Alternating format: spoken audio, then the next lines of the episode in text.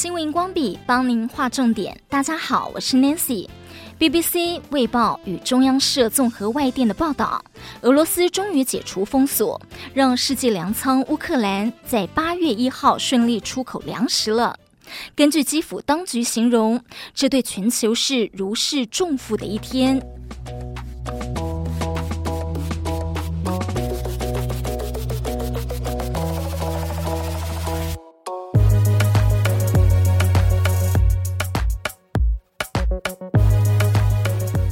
俄罗斯在二月二十四号入侵乌克兰后，就封锁了乌克兰的黑海港口，以致粮食出口受阻。俄乌两国、土耳其及联合国在上个月达成协议，确保谷物得以从黑海港部安全出口。卫报报道，这是由土耳其和联合国牵线，俄乌两国之间进行了好几个礼拜的谈判结果。悬挂着非洲国家狮子山国旗，载有二点六万吨玉米的船顺利起航，于八月一号上午顺利离开敖德萨港，前往黎巴嫩。自俄乌战争近半年来，俄国一直封锁乌克兰港口，造成全球粮食短缺，迫使联合国警告迫在眉睫的饥饿灾难。乌克兰基础建设部部长。库布拉科夫声明，乌克兰和合作伙伴在防止世界饥饿方面又迈出一步，强调乌克兰已尽一切努力来恢复良好，而解除封锁将为乌克兰的经济带来十亿美元的外汇收入。乌克兰政府表示，未来几周将有十六艘运载六十万吨粮食的官方援助粮食船等待驶离港口，前往敖德萨及其周边地区。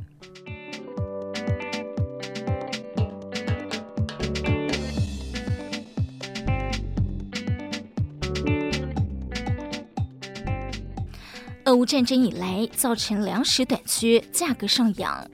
世界银行在一号发布报告表示，粮食价格在大部分的开发中国家上扬剧烈，而较富有的国家也受到了冲击。粮食价格上扬成为普遍现象，总值超过各国 GDP 的百分之一。黎巴嫩是受创最严重的国家，其中一个重要原因是两年前贝鲁特一座粮食谷仓爆炸。严重影响到黎巴嫩为国民储存和配送小麦与其他谷物。黎巴嫩的粮食价格在六月飙涨百分之三百三十二，幅度高于非洲国家辛巴威的两百五十五，以及拉丁美洲国家委内瑞拉的百分之一百五十五。世界银行的数据显示，近几个月来受创最严重的国家在非洲、北美。拉丁美洲、南亚、欧洲和中亚。